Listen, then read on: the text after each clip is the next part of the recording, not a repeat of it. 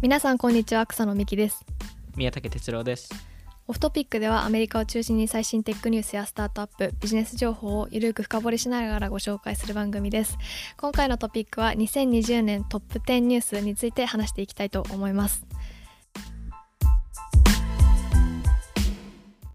はい。えっと今年も年末ということで、毎年やっているニュース。はい。まとめというか。3回三回目ですよね今回で。そうですね。毎年なんだかんだやっていてうん。今年は2020年いろんな年だったと思うんですけれいども。やいろいろありましたよね 本当に。ね。まあでもそのなそんな中なんかいろんなまあいいことも。いいこともはい。ありましたし、なんかすごい世の中が変わることっていうのもいっぱいあったので。そうですね確かに、うん。ちょっとそこら辺振り返っていきたいなと思うんですけれどもまあ、はい。このトピックはいつもアメリカを中心にというかでそうですね。特に私と宮崎さんがこう独断と偏見で選んだものなので、あのそこら辺を加味して聞いていただけると嬉しいです。はい。はい、はい、じゃあえっと まあトップ10ということで10位から話していきたいなと思うんですけれども、はい。私の方から発表してもいいですか？あお願いします、第10位はクラブハウスの流行アプリのやつですね。そうですね、えーちょうど、まあ、今年の2月3月ぐらいから、えーその彼ら小さいラウンドをやってで、はい。ちょうど4月19日かな？に、えーあのアメリカの VC 業界では、はい。えー、ツイッターでかなりバズったものでおおでえっとまあなんかず入ってないといけないアプリみたいな SNS みたいな感じに VC 業界の中ではもう話題になっていて。結構でも、えっとうん。オフトピックであポッドキャストではまだそ話しましたっけ？話しましたね。ポッドキャストでは話しましたね。多分あの次世代 SNS のところで。ですね。確かそうですね。に確かに、うん。結構なんかずーっとでも今年話題でしたね。そうですよね。あのちょうど、えーまあ、このこれを収録してる、えー数日前に、はい。えー実はクラブハウスで「ライオンキング」のミュージカルが行われたんですよ。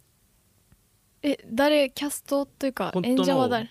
あのブロードウェイの人たち多分そうだと思うんですけど、が音声だけで入ってきてでもちろんその彼らあのアイコンでプロフィール見せられるんですけどそのはいはい。プロフィールでその役、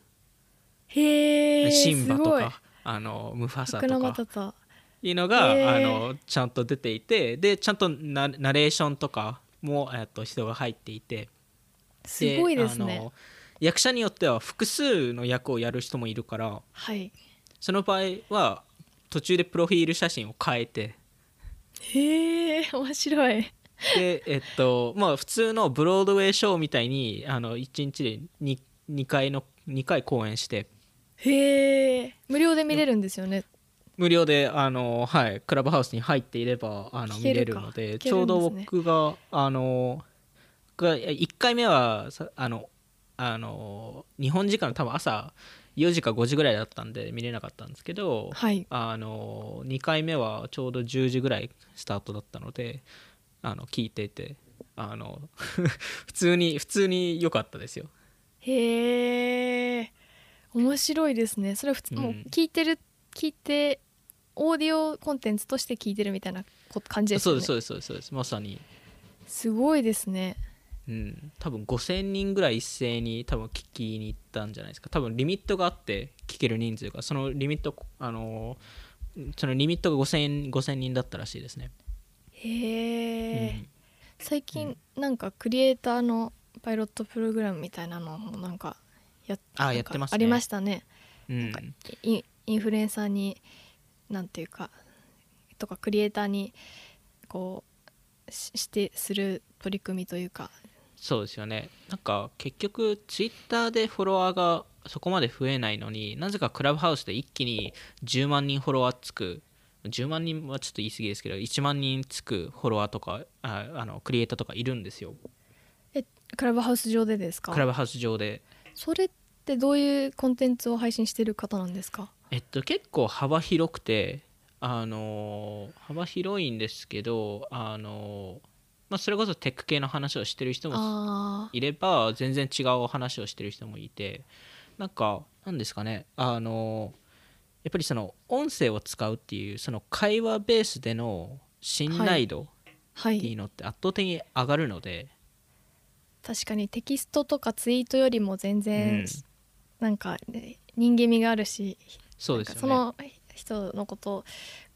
面白いなと思いますよね。うん。親近感がそういう理由でなんかフォロワーが結構つくらしいですよ。まあ、僕もちょうど、えっと、先週あの そのストリートブランドはい。を、えー作る人たちの会があってそれを聞いたんですけどめちゃくちゃすごい人たちが集まっていて。へえそれこそバージル・アブローさんとか。えすごっ。もう普通に、まあ、バージルさんは結構クラブハウスのレギュラーなんですけど。レギュラーメンバー。レギュラーメンバーなんですけど。うん、でもなんか普通にいろんなあのそれこそフーブを作った人とかも入ってへきたりとえか。で普通に喋ってるんですよね、すごいですね、うん、なんかそれを普通に面白いとは思いましたね。確かになんか最近だとその、ラッパーとか音楽系の人が多いっていう話ニュースとか出てたと思うんですけどそれってその意図的にクラブハウス側がやってるんですかね？それとも普通にそういうコミュニケーションが人気そこのコミュニティの中で人気っていう話なんですか？ねうん。多分コミュニティの中で人気っていうのが一番だと思いますね。あの若干そのテック層が離れたっていうのはあのあるとは思いますねまあアーリーアダプターというかその最初うの興味を持ってた人はそういう人多いですもんね確かうに、ん。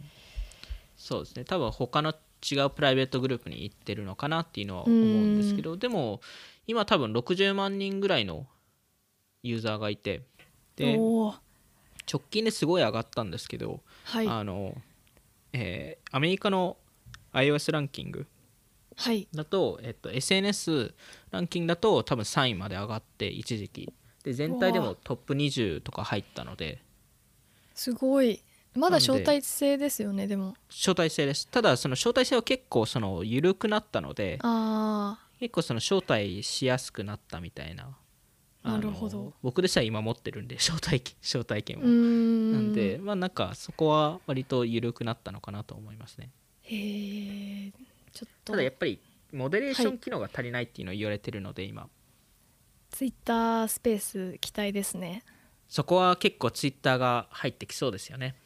なんかツイッタースペースのあのプロモーションの仕方もなんか面白いなって思いました。ツイッタースペースうん。のツイッターアカウントあるじゃないですか、はいはい。そのツイッターとなんか全く別のなんか小さなスタートアップがアカウントを運用してるというか、スタツイッターと全くなんか関連してない感じがお面白いなと思いました。うんうん確かになんか独特な声を持ってうるん。ねそのツイ思ッターのね。ツイッターアカウントって。あそうです。ツイッターのそうですそうです。ちょっとややこしいんですけど。うん確かに。ちょっと音声コンテンツはきちょっと楽しみですね。来そうですね。年も。じゃあ第9位。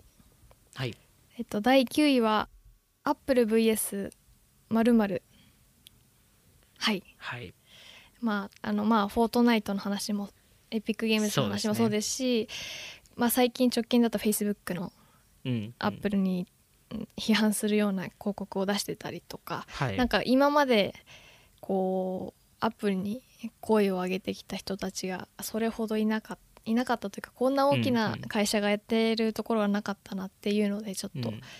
ランクインって感じですよね。そうですよね。あのまあす小さい小さめのスタートアップだとあのメールサービスの「Hey」とかも、はい。あのアップルに対しての批判を言ったりとかもしてましたしうんやっぱりまあいまあそのアップル VS, VS Facebook のところは一回置いてそのまずはそのあのアップル VS エピックゲームズとか、まあ、フはい。ォートナイトとか、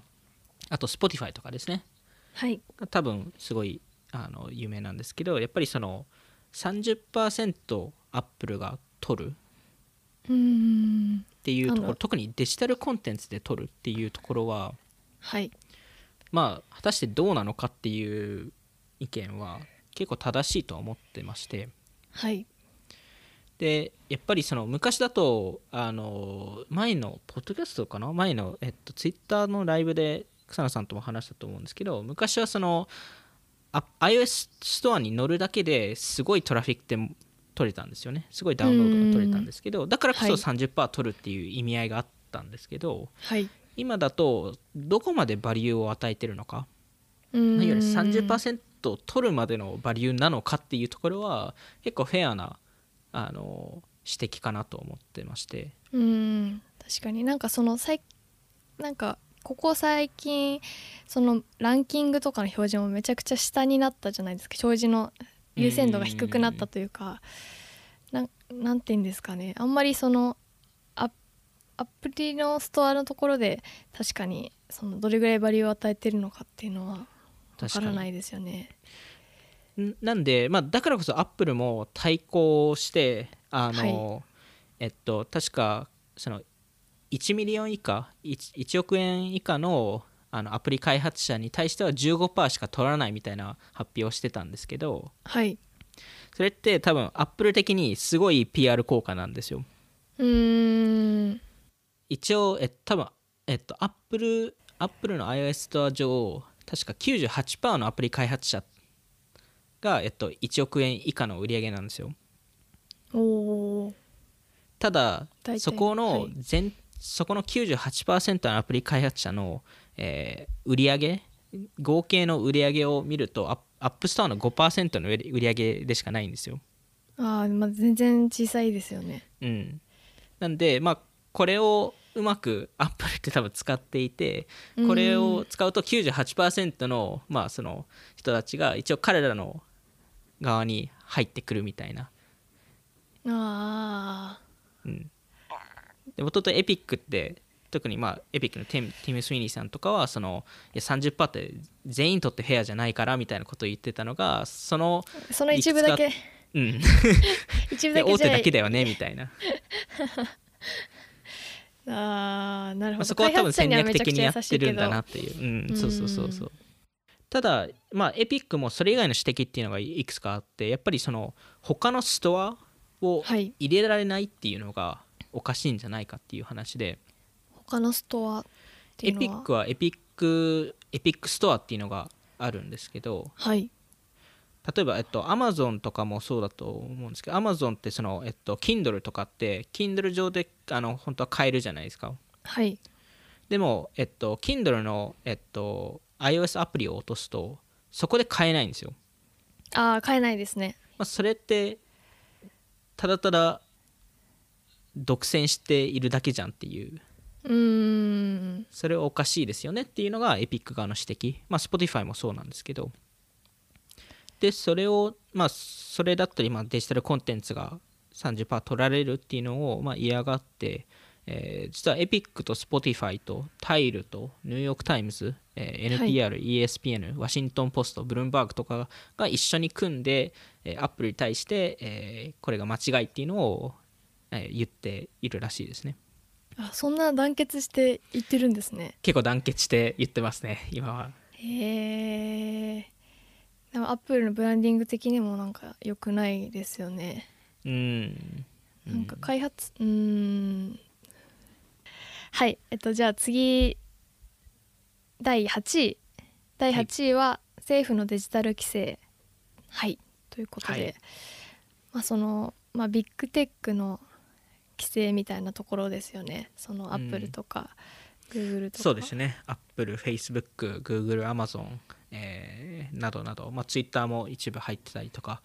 えーやっぱりしているんですけど、まあ、これもいくつか多分その規制っていう話があってまずはその何ですかねその SNS でのフェイクニュースとかコミュニケーションの方法はい。っていうところで、まあ、これはなんか規制というより結構指摘されているポイントはい。で、えっとまあ、トランプがあの Facebook とか Twitter に対してその注意表示をしているのにすごいクレームを入れてるんですよね。はい。でこれは結構昔からこういう話ってあって Facebook は特にこれに結構敏感であのやっぱりその Facebook で働いてる従業員も多分 Twitter で働いてる従業員もそうなんですけどほとんど民主党派の人たちなんですよ。うーん確かにリベラルな人が多そうな。まあ、カリフォルニアに住んでる人が多いですけどね、はい。そもそも。なんで、えっと、ただそのプラットフォームとしてリベラルに見せるのは良くないですと。うーん。でそこの中立性をどう保てるかっていうところでそこでなんかどこまで注意表示を出すのかとか。あー難そういうしいですね。むすまさにそこがすごい難しいであの場合によっては共和党から指摘されるんですよ。でこれもう2016年から、まあ、前回の大統領選挙からあったことなんですよ。特に Facebook 側は。うーん。はい。なんでなんかそれこそ Google も検索で、えーえーこれ、えっと、どこかの、えー政治家が言ってたんですけど、えーアメリカの、えー Google で「バカ」って入れると最初に出てくる画像がトランプだったんですよ。っていうのもあってこれは明らかにその共和党を侮辱してるものだみたいなことを指摘していてなるほどでとか、まあ、いわゆる、まあ、いわゆる裏のアルアルゴリズムってどの会社も分かんないので、はいあのまあ、そういう指摘っていうのが結構活発、えーに特に2020年はあったかなと思いますね。難しいですねそこうの、ん。なんバランスというか。うん。あとはその、えー1月に多分今年最初のポッドキャストだったのかな？オフトピックの。あの、えー AB5 ああのーエビゴイの回入れましたね。はい。の、えっと、いわゆるその業務委託として、えー採用するべきなのか、えーあの正社員として、えー採用するべきなのかっていうウあーバーのドライバーとかの。そうですね。ウーバーのドライバーとかインスタカートのあのデリバリーのそうです配達員の人とか。デリバリーの人とか。でえっとそれが、まあ、AB5 っていうものが通ったんですけどやはりまあウーバーとかあのリフトとかドアダッシュとかが、えーすごい批判をしていてでそれを覆そうと、えーしましたと。でその覆すしか、えーやり方が、えっと、 Proposition 22っていう Prop Prop 22ってよく呼ばれたんですけどはいあの大統領選挙、えーのあの選挙するあの投票する際に各州ごとの法律っていうのも変わる可能性があってそれそれも、えっと、投票して決まるんですよその日に。にでその中にカリフォルニア州はプロップ22っていうのが出てきて、えーまあ、それで、えっと、あの賛同する人と、まあ、賛同する人は、えっと、いわゆるウーバーとリフトがいわゆる業務委託にししましょうっていう人。はい。で、えっと、反対する人は、えっと、正社員になるべきじゃないかっていう話でうん。結果として、えー11月4日、まあ、大統領選挙のあの日にはプロップ22が通りましたと。おおなので結果業務委託。かが勝ったってこそうでとですすよねね。はい。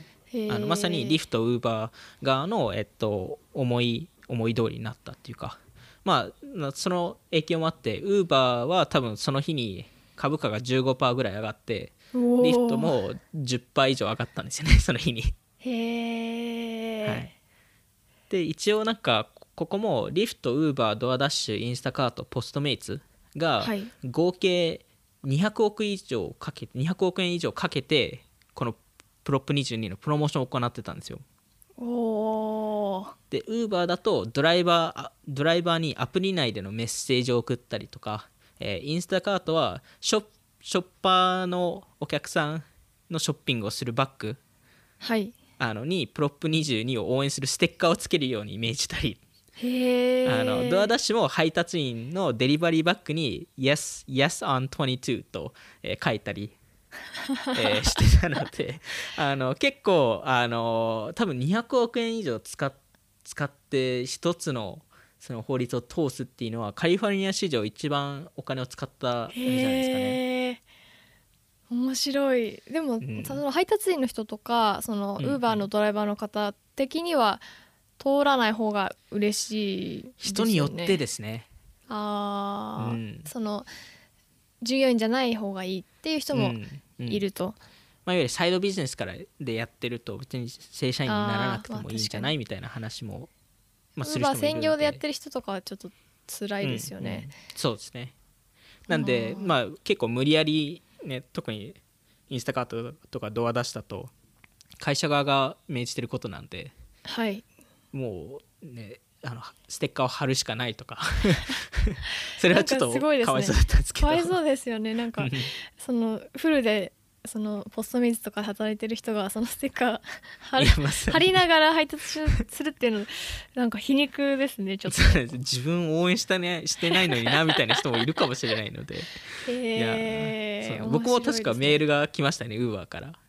へえ応援してくださいって。応援してくださいみたいないやあの日本人なんだけどなみたいな。日本人なんで ええ英語で英語のやつですか？あウーバージャパンじゃあのあのえアメリカでウーバーって最初あにダウンロードしたんでなるほどなるほど。はい。ウーバーの US の方でそういうメールが来たって、へはえ、面白いですね。ちょっと。そうなんですよまあもちろんそれ以外にもその、まあ、TikTok の禁止の話とか、まあ、そういう、はい。そういわゆる中国アプリに対してのプライバシー問題、まあ、これは多分来年もあの TikTok のあの話ってまだ片付いてないので、そういうのが多分来年に、えっと、なったりとか、まあ、あとはやっぱり一番大きかったのがその大手、まあ、テック会社、えーまあ、特に Facebook なんですけどに対してのその独占禁止法に対しての調査、はい、えーっていうのがかなりあったかのかなと思っていて、まあ、それそれこそ Google が検索エンジン市場を独占してるんじゃないかっていう、えーまあ、訴えられたりとかあの、まあ、Google、Facebook、Amazon、Apple がアメリカの議会の前で証言をしたりとかあの、まあ、あとその Facebook はもう Instagram と WhatsApp を切り離せという話が出てたりとか、まあ、いわゆるその買収した時にそれはもう独占市場を独占するために買収したんじゃないかと、えーっていう話が出たりとか、えーもしししてたので、まあ、結構アメリカ政府はテック企業に対して目をつけてるかなと思いますね。引き続き引き続きですけど、うーん。なるほど。うん、確かに。普通にユーザー的な話で言うとインスタとフェイスブックのメッセンジャーとかがこう 結合されるのは本当になんか嫌だなって思いました。あれは完全、多分マークさんの考えですよね。うん、なんかやっぱインスタはインスタで使いたかったなっていう。やっぱありますよね特に今年はなんかそれを感じましたよね。なんかインスタのフェイスブック化確かに。やっぱりケビン、うん。ケビンさんとマイクさんがいなくなったのが大きいですよね大きいですね、うん。やっぱもうフェイスブックの一サービスになっていくというか本当そうですよね。本当に例えばデザイン的な話で言うとフェイスブックのグラデーションになるじゃないですかメッセンジャーとか,、はいはい。だから最初可愛いなと思ってそういうのやってたら 結局インスタもだんだんそれになってきてあれ？どっち見てるんだっけ？みたいな。で結局そのい Facebook メッセンジャーで使えるアカウントでインスタのメッセンジャーも返せるようになってきて、だんだん、うん。あの境目がえ気づかないうちになくなっていくみたいな。いや本当そうなんですよ。で今 WhatsApp もそれやってますしあ全部あ明らかに Facebook が真ん中に置かれてるなっていうのを思いますね。ー一つになろうとしてますね、うん、うん。一つにというか、まあ、こうまとまって一つの Facebook のサービス化っていうのは、そうですそうですそうです。そこはやっぱりマークさんがすごいインスタと WhatsApp をなんか競合意識してるっていう感覚ですよねうーん。ちょっとそこもありますね。うん。じゃあ続いていきましょうか、続いて第7位。第7位は BTS の世界的ヒット。はい。あんまりオフトピックで話はしてなかったトピックかなと思うんですけどね。ちょっとまあその世界的にヒットしてるっていうところでであとアメリカそのファンコミュニティとかファンベースみたいなところがはい面白いなと思ったので、ランクインさせていただきましたっていうところですね。い。やすごいですよね。BTS まあ引き続きですけどあの、まあ今年は、えーアメリカでん？3つのアルバムが1位になったんですかね。そうですね。その英語の全部英語英語の「ダイナマイト」って曲とかもビルボードチャートで1位取って、三まあ、他にも3回1位取って、うん。であ韓国語で歌われてた最新の曲とかもその外国語で多分歴史上初めて1位え韓国語で歌われたっていうところであとまあグラミー賞にもノミネートされたりとか。いやだってしかもその3つのアルバムが1位になったっていうのもあのあれ確か11ヶ月以内、まあ、いわゆる1年以内でやってるんですけどこれってうん。確かビートルズの記録破ってるんですよ。えー、それぐらいビートルズってすごいっていう曲出してたんですね。まあ、ビビートルズは当時やっぱすごかったので あのでもやっぱりそのビルあ先ほど草野さんも言ったビルボードビルボードホット100とかってやっぱりはい。アーティストのピークって言われてるものじゃないですか、うんいわゆるそこに1位になるっていうのはまあはい。1回に1回なれたらすごいよねみたいな感じなのをなんか7週間でよ4回撮ってたりしかもなんか2曲で撮ったりとかなんうかんすごいですよね。すごいですね。なんか、うん。いやっぱりなんて言うんですかね。やファンがすごいですよね。ファンがすごいですね。ファンもすごいし、まあ、本人たちと事務所のうん。プロデュース力もやっぱすごいし、まあ、うん。うん k p o p 全体に言えると思うんですけどそれ特にす BTS がすごかったっていう。うん。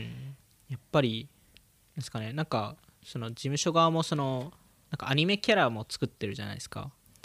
アニメそうであ「のタイニータン」っていうやつを。はい。なんかそういうのも結構面白いコンセプトだなと思ってますしなんかいろいろ来年もまあ今年も上場しましたしあの来年もなんかいろんなことを試すのかなとは思いますけどね。うーん。なんかいち早くこうライブのバーチャルコンサートみたいなのとかもやっぱお金かかけてやってたりとか、やっぱそのえなんて言うんですかねアメリカの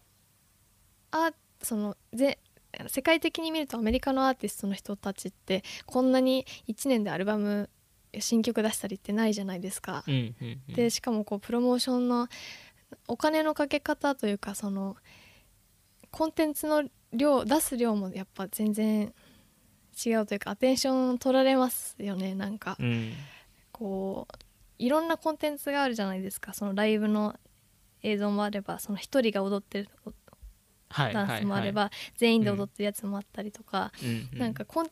こうコンテンツの量が多くてなんかそれでこう、あこの人かっこいいなとかこの人のファンになりたいってなった時にこうなんて言うんですかね摂取する情報量がたくさんあるというか例えば、うんアリアナ・グランデ好きになってあどんな人なんだろうって調べた時に出てくるなんかコンテンツの量が桁が違うというか、そうユーザーがファンの人たちがこう字幕をつけてコンテンツを出したりとかっていうそのに新しい別の公式じゃない動画とかなんかあの本それを当すごい受け入れてますよねそういうのすごいですね、うん。確かに。ここはやっぱり草野さんも言ったようにその例えばその「ダイナマイトのミュージックビデオなんかも確か少なくとも3つぐらいのパターンありますよね。ありますね公式で。確多分ダンスバージョンとなんか A バージョンと B バージョンみたいなのがあったりしてやっぱりそういうのもちゃんと考えて作ってるんだろうなとか。で、うんうん、あとはやっぱファンがファンがすごいですね。ファンがこれをこれだけ労力を使って翻訳とかなんかいろんなことをやるっていうのがすごいなと解説だったりもそうですし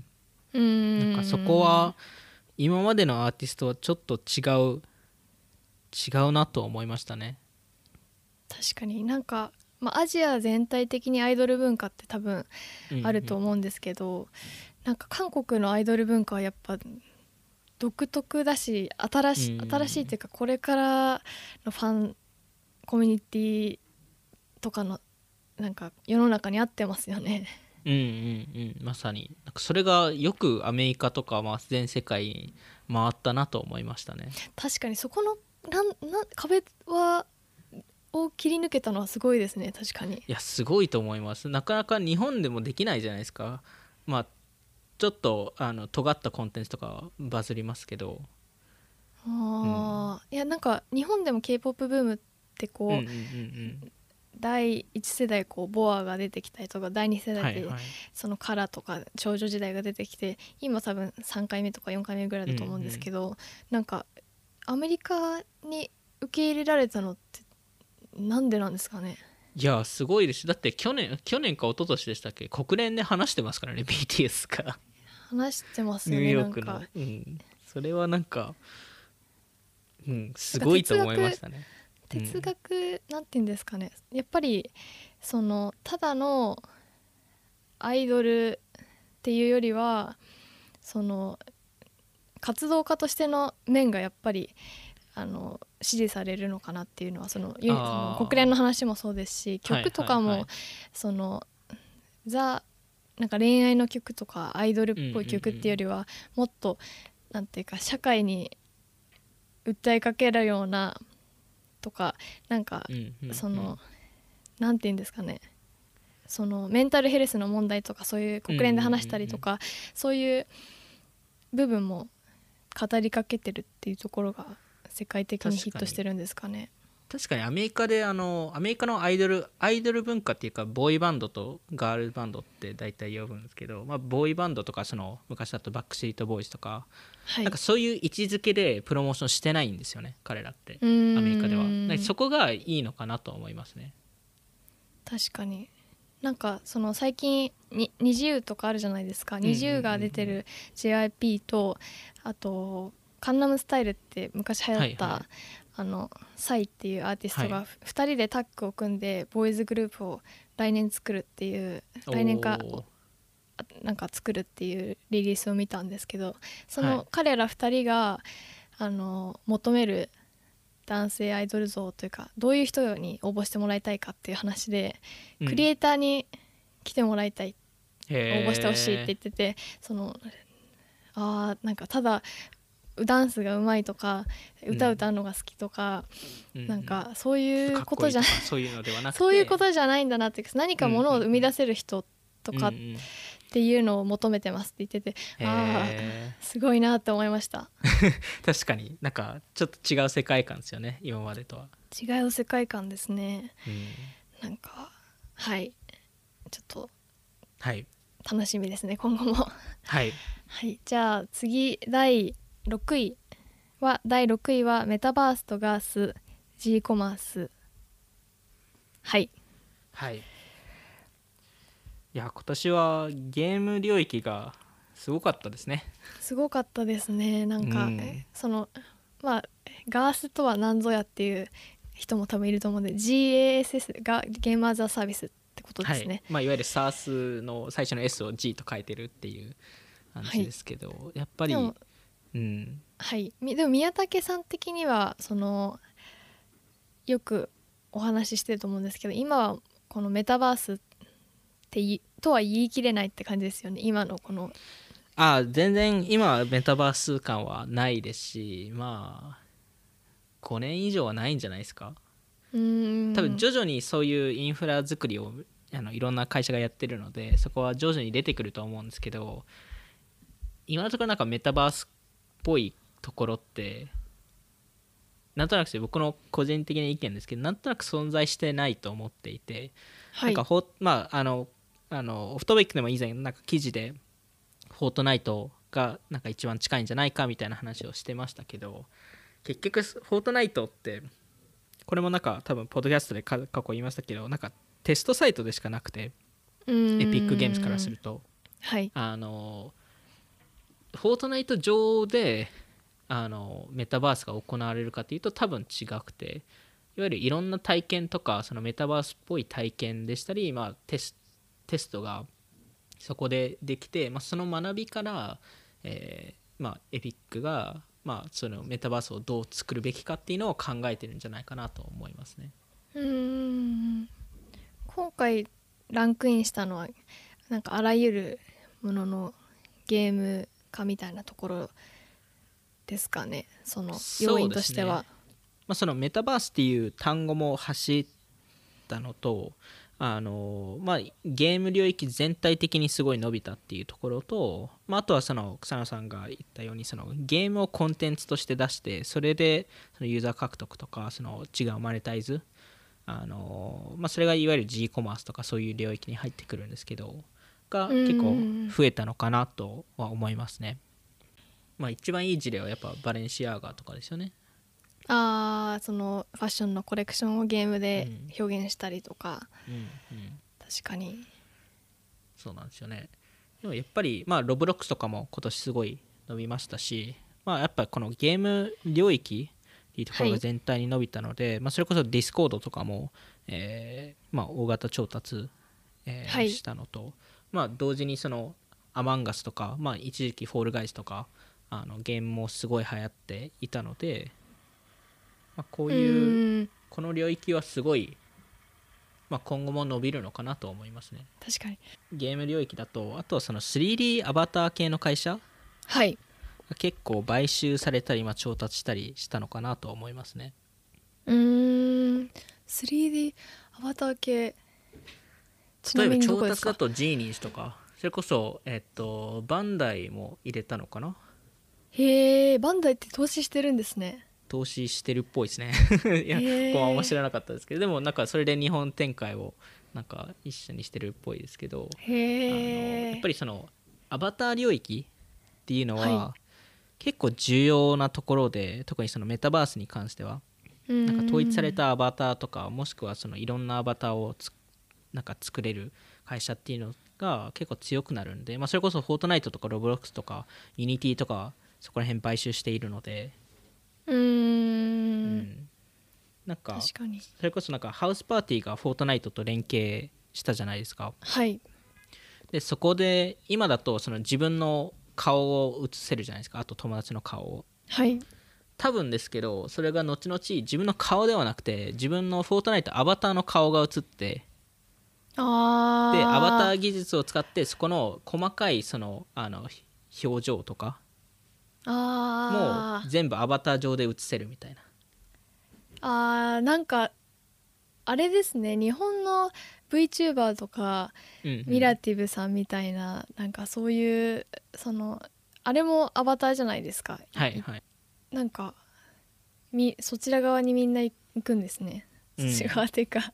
でもやっぱ。それが結構重要なポイントだと思うのうん。でそこに行くからこそ多分今今後そのオフラインの世界だと自分の人人間の体を使うじゃないですか。はい。表現とかそのアイデンティティを保つために。それがはい。オンライン上でどうなるかというと何かしらのアバターを多分使うと。うーん。となると誰がそのアバターをコントロールするのかっていうのが結構重要なポイントになってくるので。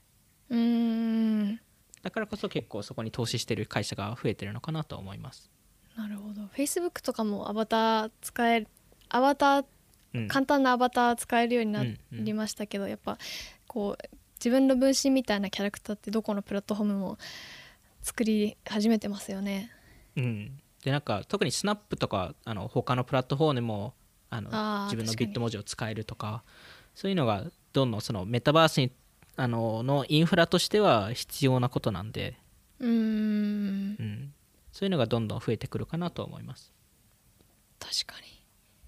はいじゃあ次、はい。第5位いきましょうか。はい。第5位は大型テック IPO とスパックの急増。はいということではい。まあ今年、まあ、Airbnb もそうですけれども、まあ、うん。テック IPO が増えたっていうところと、まあレモネードとかヒムズとかのスパックを使って上場するっていうやり方が今年は増えたっていうところですよね。そうですね。まずはその IPO 自体も結構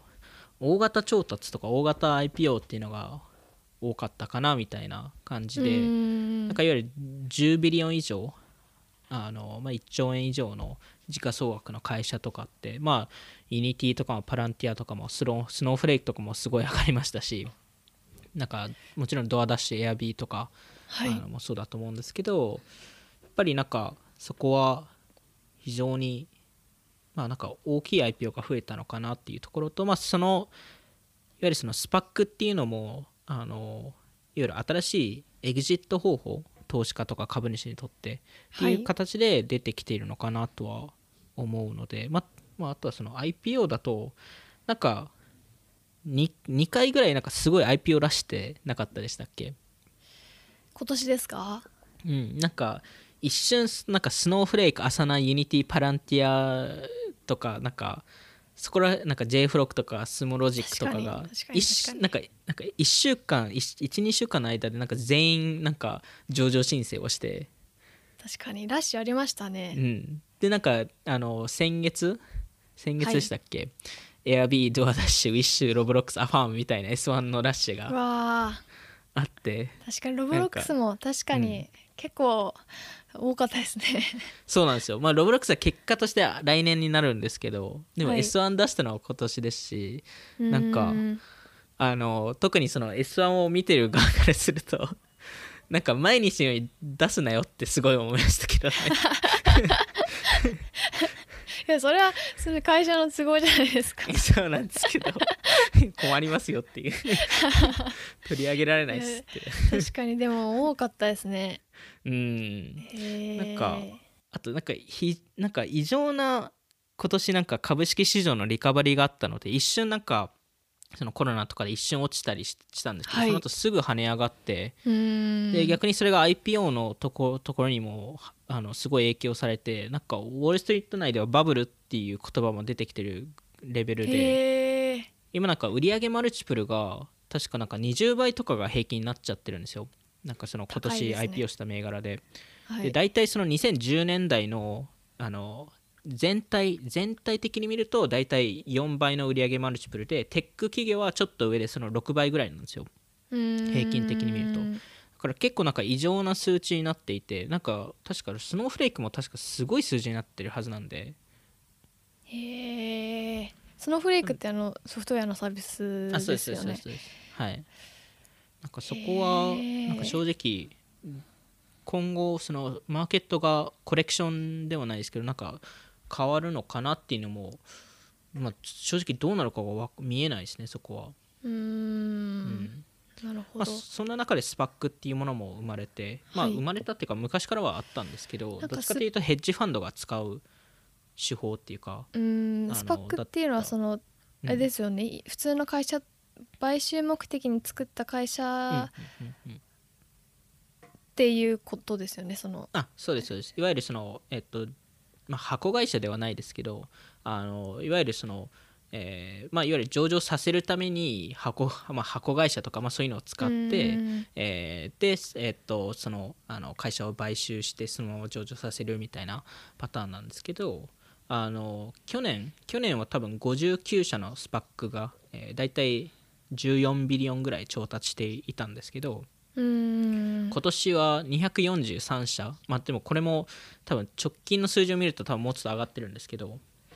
あのの SPAC がいて81 billion ぐらい調達してるんですよ。へえ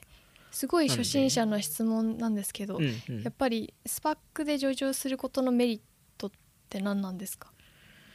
メリットはえっとまあその IPO のプロセス自体ってやっぱお金かかりますし時間がかかるので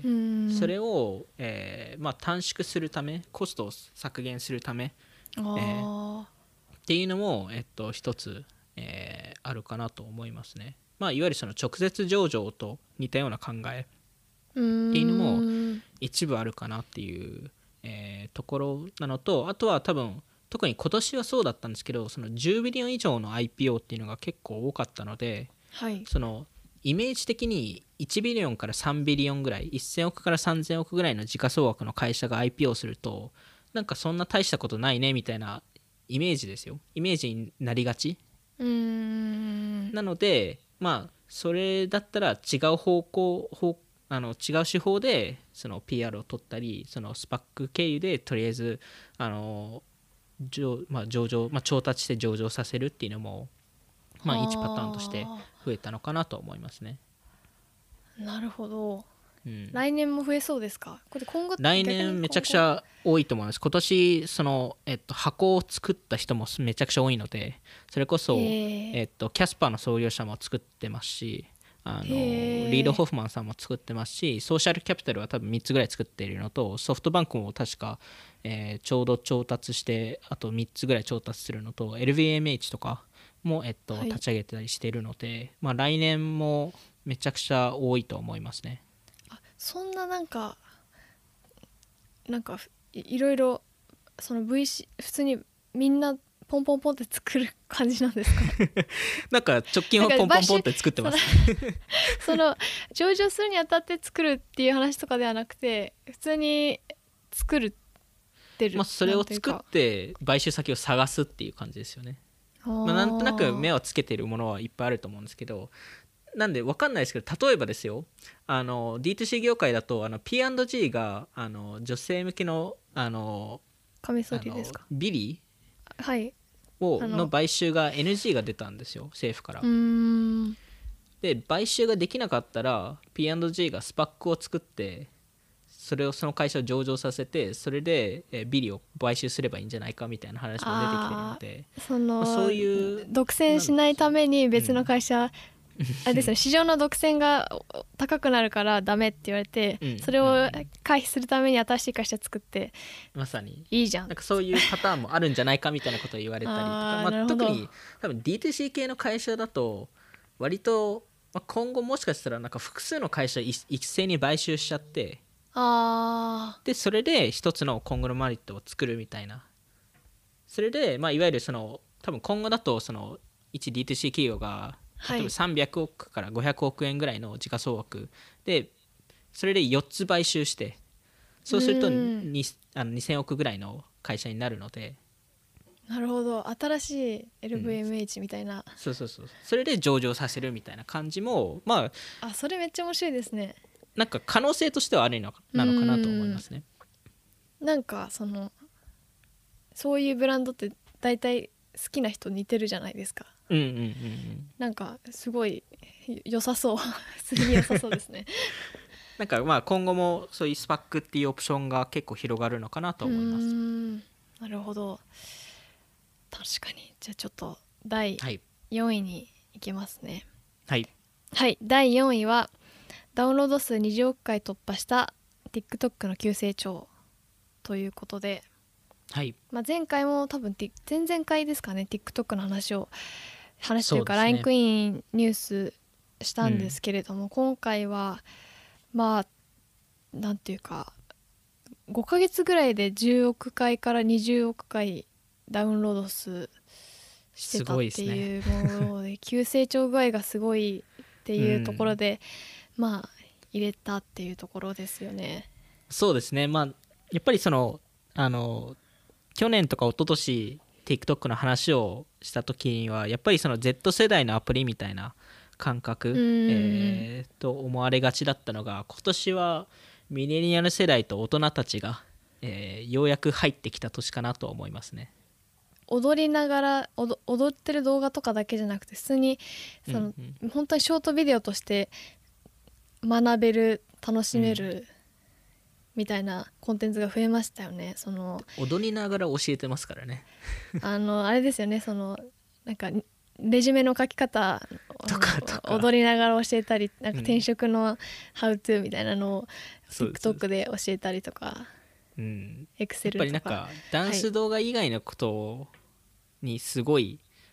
走れ走れたっていうのはなんかもちろん面白い面白系の動画も多いんですけどなんか教育系の動画が特に増えたとか最近だとニュース系の動画も増えてますしうん。なんかそういうのはすごいあの面白い広がり方だなと思っているのと、まあ、Z 世代ももう TikTok を使って今の政治活動についてのついて学んだりとかもしてるレベルなので確かに。でやっぱりなんですかねそのデュエット機能とかなんかいろんなはい。新しいその自己表現の仕方、えーはい。を使ってでなんかその TikTok を、えーまああの軸としてなんかそのミュージカルを作る人とかも増えたりとかはい。なんかそれこそあのピクサーのレミーの美味しいレストランのミュージカルを作ろうって何人か集まってつくあのそのオーディションを開催ししたんですけどでそれそれ、まあ、大体そのディズニー系のものだと結構著作権が NG だったりするんですけど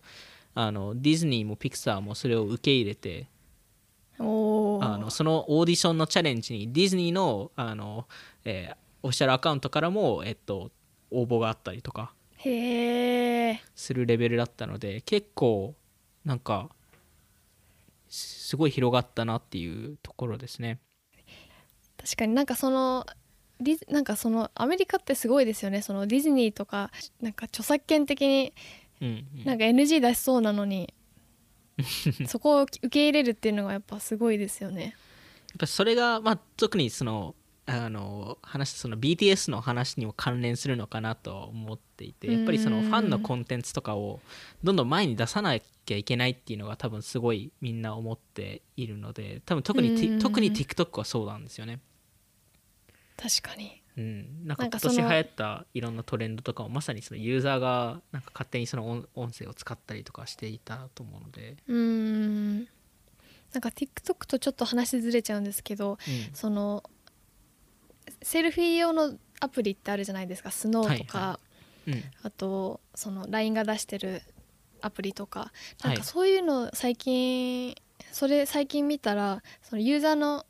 が作れるフィルターみたいなの。ユーザーがフィルター作るうん。ディスカバリーみたいなページができてて、はいはい。なんかそういうのいいなって思いました。うん、いやでもまさにスナスナチャとかがそこもすごい意識してますし、うーん。その自分たちでそういう AR コンテンツとかその新しいステッカーとかそういうのを簡単につ、まあ、みんな逆に作りたいっていう側に入ったので、ん。なんかもうブランドド側のものを別にいらないよみたいな。自分たちでやるよみたいな。なんかしかもそのスナップカメラとかよりももっとなんか著作権大 大丈夫なのみたいなのが多くてそのススノーとかだとなんかはい。パワーパフガールズのキャラクターが出てくるフィルターとか、えー。なんかだ大丈夫かなって 思うのもあるんですけどやっぱ可愛いというかその公式ではないようなフィルターとかデザインとか、うんうんうん。インスタとかもそうだと思うんですけどなんか面白いなと思いましたそういうクリエイターの人が自ら作る素材というか、なんかそれこそアメリカンイーグルがあのいろんな TikTok クリエイターと多分アリソン・レイさんともコラボしたのかなでなんかそのもうクリエイティブディレクションは全員もう TikToker に任せるからっていうのを言ってそれで1個の CM を作ったんですけどなんかそこの編集を見ると全部しかも多分スマホでやってるんですけど編集を。明らかに TikTok っぽいなんか編集の仕方で。あなんか多分ブランドも今後そういうカットの仕方とかがなんか必要になってくるのかなとは思いましたね。ーあー確かに。日本だとまだ最近だと本当 YouTuber っぽい CM とかもあると思うんですけど SK2 とかあの、なんかそういうのが逆にこれから日本も TikTok っぽい CM みたいなのとかアアドみたいなのは出てきそうですね。うんうん。多分出てきますよね。確かに。ちょっと楽しみです。じゃあトップ3はい。ということでじゃあ第3位は2020年アメリカ大統領選挙。はい。はい。ということであの、まあ、ポッドキャストでは結局ボツになってあげてはいないんですけれども、はい。あのまあ大統領選挙はの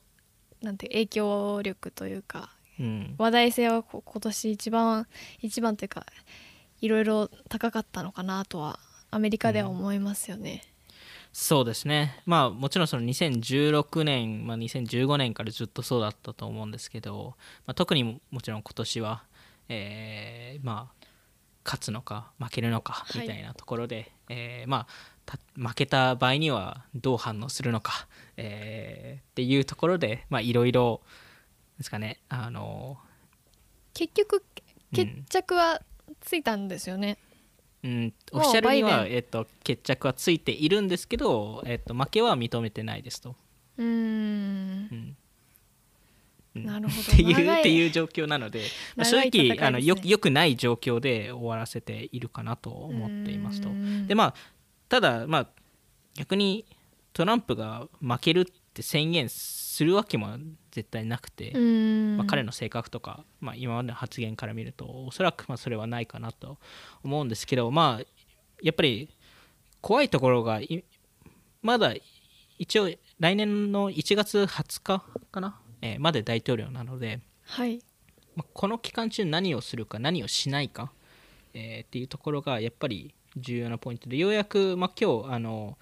えー収録してる日日に、えっと、ようやくそのあのアメリカの国民に対して、えっとえー毎週6万円かな、えーの、えっと、チェックをわ渡すあのあれを通したんですけど、うーん。うん、なんそかうコロコロナあそうですそうです。あのいわゆるあの日本でもあの10万円の資金あの給付金みたい買ったじゃなはい。はい、それがアメリカ1回すでにやってたんですけうんどそれがあの切れてタイミングが。ではい。それでもう1回やったんですけどそれも結構最終渋って、あのんまあ、結局サインはしたんですけど、まあ、そういうのもあるのと結局多分ここ半年ぐらい、えーコロナ対策のミーティング出てないので彼。いやそうなんですか。はい。ええ まあそういうのもあったりとかあまあまああのまああの1月に変わるのであのまあそれはそれであのまあ国がどう変わるかっていうところもあるんですけどまあうん。彼が一番及ぼした影響っていうのが、国があ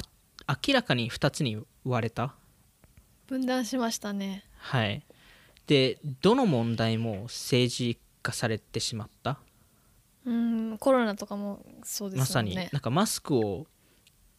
つけてるつけてないっていうのもなんか政治問題になったので。うんなんかそれはおかしくないみたいな普通に考えよううんみたいなところだったんですけどなんかそれをそういう影響を及ぼしたおかげでなんかアメリカとしていつもなんですかねいつものパターンだとそのまああの一回、まあ、誰誰かが負けるので負けを認めて国を一つにしようと。で一つにしうんうんていい方向に持っていこうっていう話なんですけどはい。それが果たしてできるのかっていうところですね。今後これからうん。バイデンさんがはい。大きな仕事ですねそれは一番、まあ、バイデンさんでも、まあ、その次の大統領でもなんかこの影響って何年続くんだろうっていうのは非常になんかなんか考えないといけないところでもあって、まあ、その影響で例えばですけどそのツイッターを共和党の人たちが信頼しなくなってそれでパーラーっていうあのあ SNS が出てきたりとかもしていたんですけど、なんかそこはもう共和党の人たちしか集まんないみたいなところでなんでなんかよりそのフィルターバブルっていうのが出てくるんじゃないかなと。でそれが出てくるにあたってより分裂されるされるのでうーん。なんかそこはなんかそれこそそのあのサブスタックとかもなんか日系のメディアとか SNS がどんどん立ち上がる中で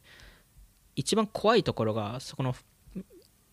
それって全部バブルになるのでうーん。なんかそうそうすると反対の意うん他の意見見とあまを知る機会がまさになくなりますよね、そうなんですよ。確かに。となるとこの分裂された問題って解決されるのかなっていうところですねそこでそのツイッターとかがいいバランス感でうん。アルゴリズムをしなくしたらしなくちゃいけないっていうところです,、よね。そこそうんですよ、確かに。うん、あいやすごい難しい問題なのででうんアメリカも根本的に問題抱えているところっていっぱいあるのでインフラとしてあの、まあ、それこそ今年その人種問題の話とかも出ましたけどなんかそういう課題に対して分裂されてるアメリカだと解決できるのかなみたいな。うーんていうところもあって、まあ、今後、一つにできるような人ですか、うん、でもいるのかなっていう、ああそもそもそういう、うん、だって極端にに分かれちゃってるので。ああうん、そこが非常に難しいポイントだなと思いましたね。なるほど。うん、なるほど。正直今後のアメリカがすごい心配です。うーん。例えばその例えばあのテレビのニュースとかもその、はい、支持してる政党によってうん、があるじゃないですかアメリカだと、はいはい。なんかそういうところででもその今までその選挙のキャンペーンとかがあるとそれをい言わないといけないというか言った方そのどちらを支持しているかいうことが言わなきゃいけないみたいな雰囲気あるじゃないですかアメリカって、うんうんうん。そそうでもないですか？なんかそのアーあティストとか。メメディア側ですか？メディアがメディアとかそのメディアは昔なくてああー2016年がはほぼ初めてだったんですよ。これだけメディアが明らかにトランプにトランプを支持しないって言ったのは。基本的にもちろんバイアスはあるんですけど、はい。あのあの2016年ほどあ明らかにこの人は絶対支持できないって言った言ったメディアはいなかったのでなんかうん。2016年は結構異例でした。でそれがもちろん2020年もトランプのままだったのであのそれが続いたんですけどあのでアーティストとかも、ね、テイラー・スウィフトさんとかも昔だったら多分何も言ってないんですよでいなんか逆になんかい家って感じの雰囲気でしたよね。もう最後の方は。そうなんですよ。もう今年は全員家って言ってたじゃないですか。はい。それこそビリー・アイリスさんもそのオンラインライブであのあのあのオレンジ色の野郎を追い出せって言ったりとか。うーん。でオレンジ色の人はトランプなんですけどあのなんでなんかそれをみんなで声出さないといわゆるでもそれもいわゆる左側がみんなで一緒に団結しないと勝てないっていうのを言ってるだけなんですよ。結局右側に手を伸ばしてないんですよ。手を伸ばしてないいわゆるそのいわゆる反対派の人たちに話して、まあ、いわゆる説得するっていうのができてないんですよ。誰も。ああなるほど。さらに分断を広げてるというかその,、うん。えそのうん。チームで団結してるっていううん。うん。ことなんですね。そうなんですよ、うーん。うん、なんでなんか、うん、正直結構どう今後変わるのかなっていう逆になんかどんどんこの問題って悪化するんじゃないかなっていうのが一番心配なところですね。ちょっと話し足りない気もしますが、ちょっと次行きましょうか。はい、じゃあ第2位。第2位はクリエイターエコノミーの台頭ということでまあクリエイターの話は結構オフトピックのポッドキャストでもノートでもしてきたかなと思うんですけれども、まあ TikTok をきっかけにうんっていうのもありますし、まあクリエイターが最も活躍した年なのかなと思います。いやすごいすごかったですね今年は。まあ来年も多分引き続きだと思うんですけど、うん。うん、やっぱね草野さんも言ったようにその TikTok がきっかけっていうのも結構大きいと思っていて、はい。あの大体その消費者とそのい一プラットフォームの消費者側とそのクリエイター側の比率って大体結構差があるんですよ。うーん。で大体 YouTube だと1000人の消費者に対して1人のクリエイターがいるんですけどはい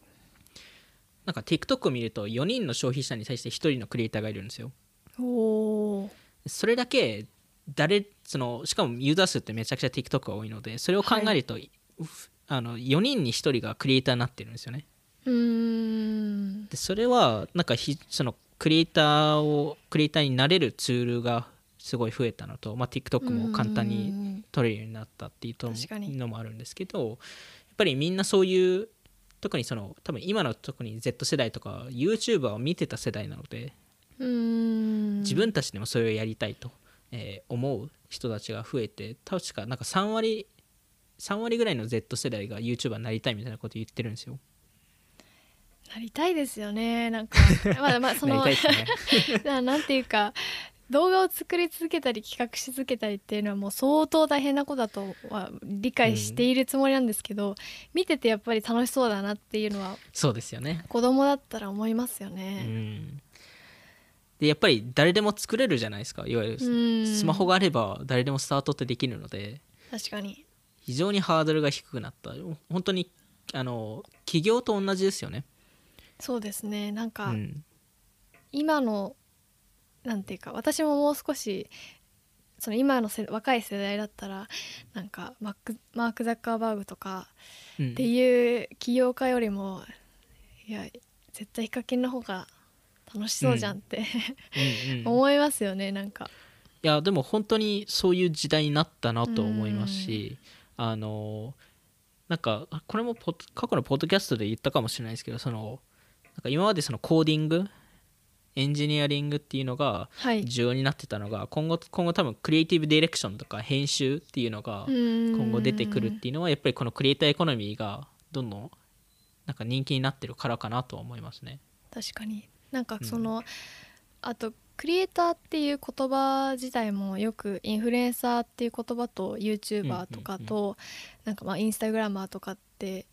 なんか何が違うんですかって言われるじゃないですか。なんかはい。はい個人的にはやっぱりそのインフルエンサー例えばインフルエンサーだとそのインフルエンスする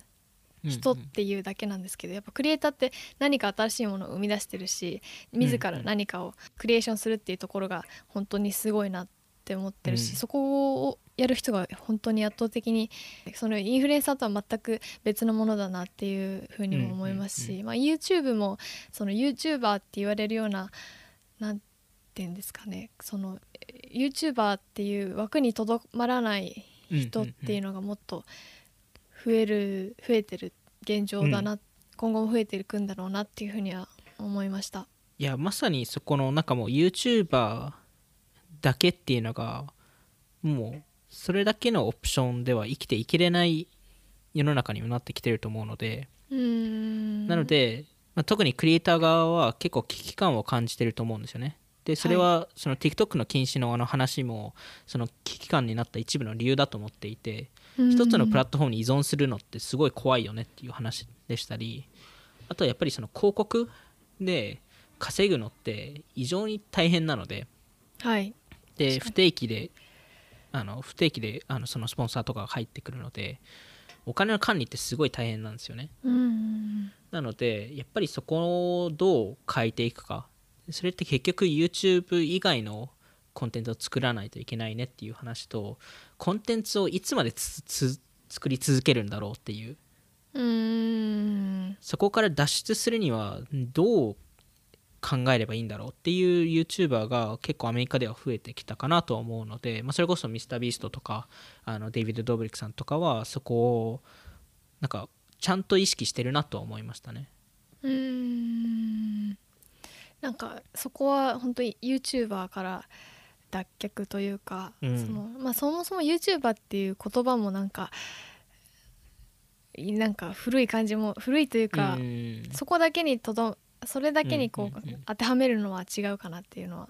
ありますよね。いやまさに。でやっぱりあとクリエイターが圧倒的に信頼を得てる。うん。なんかブランドよりクリエイターの方が信頼できるじゃないですか。より頻繁にコンテンツ出しますしよりなんかその、パーソナルなことも出しますし。なんかそこは結構違うのかなと思っているので逆に今後そのブランドの一番の強敵でもあり一番そのパなんか連携しないといけない人たちがこのクリエイターになるのかなとは思いましたね。確かに。なんか日本のその好きな芸能人ランキングみたいなのもなんか7割ぐらい YouTuber でしたね。あそうなんですね。はい、まあ、その若い人に聞いたっていうランキングだと、お笑い芸人か YouTuber の人たち、はい、ああやっぱ変わってるんですね日本も。まあそうですね。そんな感じでしょうか、はい、じゃあ、はい、第1位。第1位は多分みんな分かってるかもしれないですが 第1位は新型コロナウイルスの流行というところで、はい、まあ外せなんかまあ、まあ、どのランキングでも1位になりますよねっていう、まあ、すいませんっていう。話す話なんかまあ外せないですよね。この話題なしにはできないかなと、うん、そうですよね。まあ、うん、いろんななんですかね。いろんな業界が影響されたっていうところもありながらいろんな業界がなんか人気になったりとか、はい、まあ、需要が伸びたりとか、まあ、特に Zoom とかはまずそうなんですけど、はい、あのみんな皆さん Zoom を聞くレベル感になったっていうのもやっぱり、ね、コロナの影響ですしあの、まあ、e コマースとか D2C 化っていう話がどんどん増えたっていうのもこういうところに、まあ、コロナが、まあ、かなり影響したのかなと思いますね。確かに。今じゃ信なんか去年だったら絶対信じられないですよね。そのテレビ番組が Zoom で放送されてるっていう現象はなかなかないですよね。誰も想像してないですよね。いや そもそも Zoom って何から始まるはずなんて。結構みんなリテラシー上がったんじゃないですかね、うん、で逆になんかその回でズーム疲れではないですけどっていうのもなんか全体的にあってなんか今年の後半は若干ズームの replace ツールが増えたのかなと思いましたけどね。あ replace ツール。なんかあのいわゆるそのあの verticalize された感じでなんか一つのカテゴリーでその電話会議をやるみたいな感じとか。なんか草野さんは前ツイッターかな？なんかで言って言ってたそのズームの unbundle 化あーありましたね確かに、うん、っていうのがなんか徐々に起き始めてるのかなと思いましたね。確確かにいろんなジャンル、まあ、音楽とか、その教育とか、うんうんうん。あの授業とかいろんなジャンルに合わせてニーズに合わせて Zoom じゃない別のツールを使うというか。そうですね。確かにそれは盛り上がってましたねなんか、うん。まあ、あとやっぱりその EC 化 D2C 化っていうのが、うーん。あの成長が30%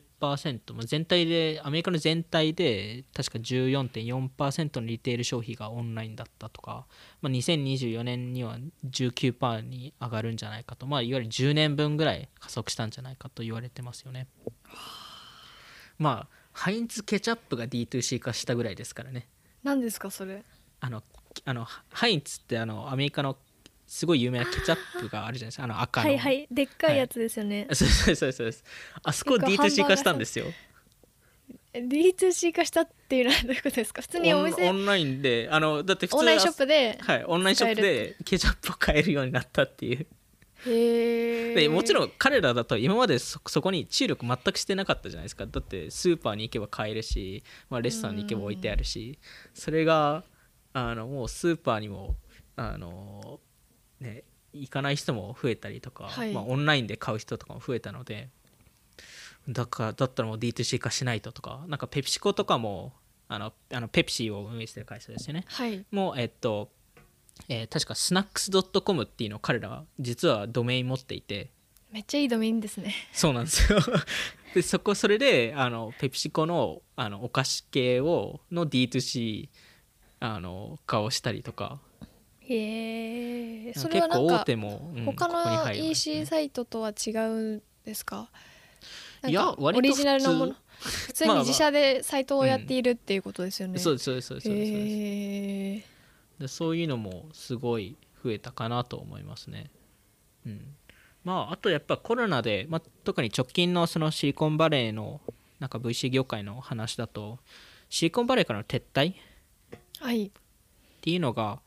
増えたかなとは、えー思いますね。まあ、いわゆるサンフランシスコとニューヨークから人が、えー出て行って、えーまあ、地方に行ったりとか、まあ、特定の場所に行ったりとかが、えっと、VC 業界も起業家、まあ、スタートアップ業界も、えーアメリカでは増えているかなと思います。みんなどこら辺に行っちゃうんですか？えっと、今多分2つの都市がすごいあの人気なんですけど1つがテキサス州のオースティンはあ。でもう1つがフロリダ州のマイアミ、うーん。まあ、マイアミ天気いいですからね。あーなるほど。サンフランシスコとか LA に近いようなはい。気候、あとマイアミは市長がすごい頑張ってるんですよ。へえなんかあのすごいツイッターで人を囲い込もうとしててめちゃくちゃ成功してるるんですよ。いや男性の男性の方です、なんですけど。ツイッターで人を囲もうとして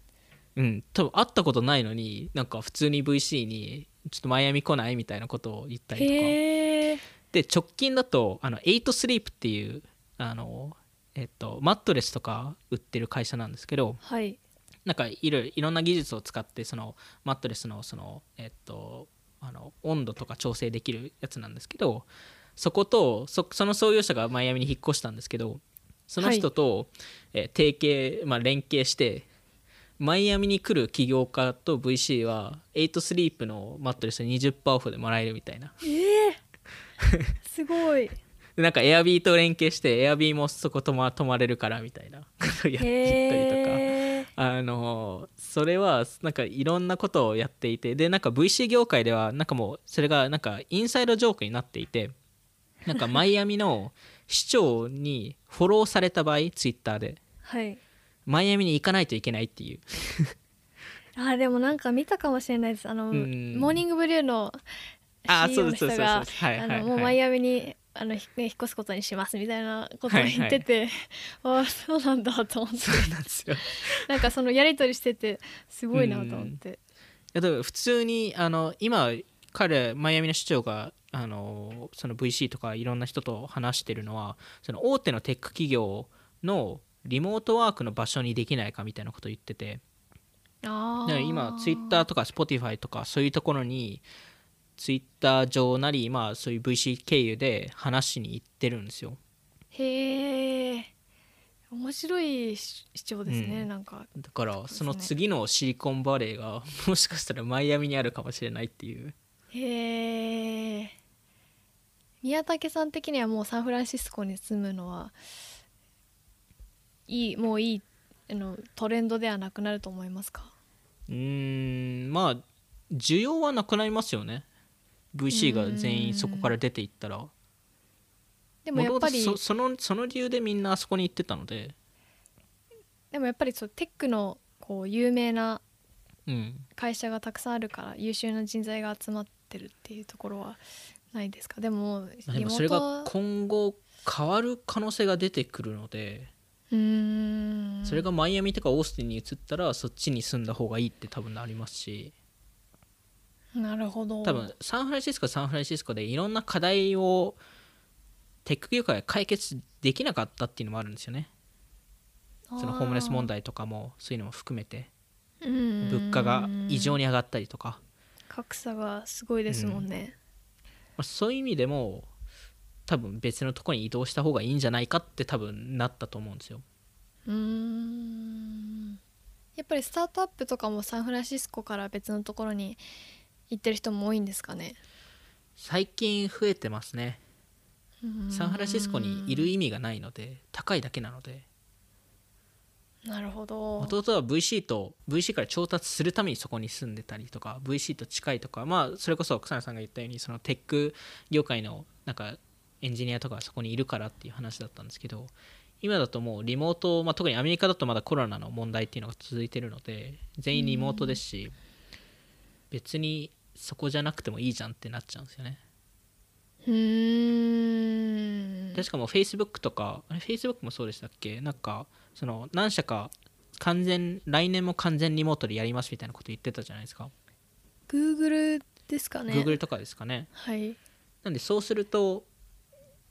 サンフランシスコに住まなくていいじゃんってなるじゃないですか。ああコミュニティコミュニティとかどうなるんですか？そこがどうなるかですよね。やっぱそれがそれこそ、うん。えそのクラブハウスみたいな。そうですね。そういうところにそういうところがリプレイスできるのか、えーうん。っていうのが、まあ、今後見ないといけないポイントですよね、なるほどな、うん。でもなんかちょっと文脈違うかもしれないんですけど最近うんエンジニアの人とかデザイナーの人とかが、あの Twitch で実況してる実況しながら作業してるみたいなのを見るのが最近好きで。うん。なんか日本だとその日本の日本だと YouTube で配信してる人が多いと思うんですけどやっぱり、はい。その一緒になんかコワーキングスペースじゃないですけどやっぱりうんうんこう、仕事中もこうなんかインターネット上に公開するみたいなうん。ことで、なんか同じところにいるような同じ場所にいるような同じコミュニティにいるような感覚ってうんうんうん。もっと拡張していくんだろうなって思いました。確かに。特に特に今年はコロナの影響で一人になるっていうのがすごい増えたので何かしらつながっていきたいっていうあの需要っていうのはすごい上がったのかなと思いますね。なんかゲームだけじゃなくてやっぱ仕事とかそこにも増えそうですよね確かに。確かに確かに。じゃあ今回も聞いていただきありがとうございました。オフトピックでは Twitter やノート、Instagram でも配信していますので気になった方はオフトピック JP のフォローお願いしますはい今回年内最後のポッドキャストということで、また来年お会いしましょう。ではさようなら。さよなら。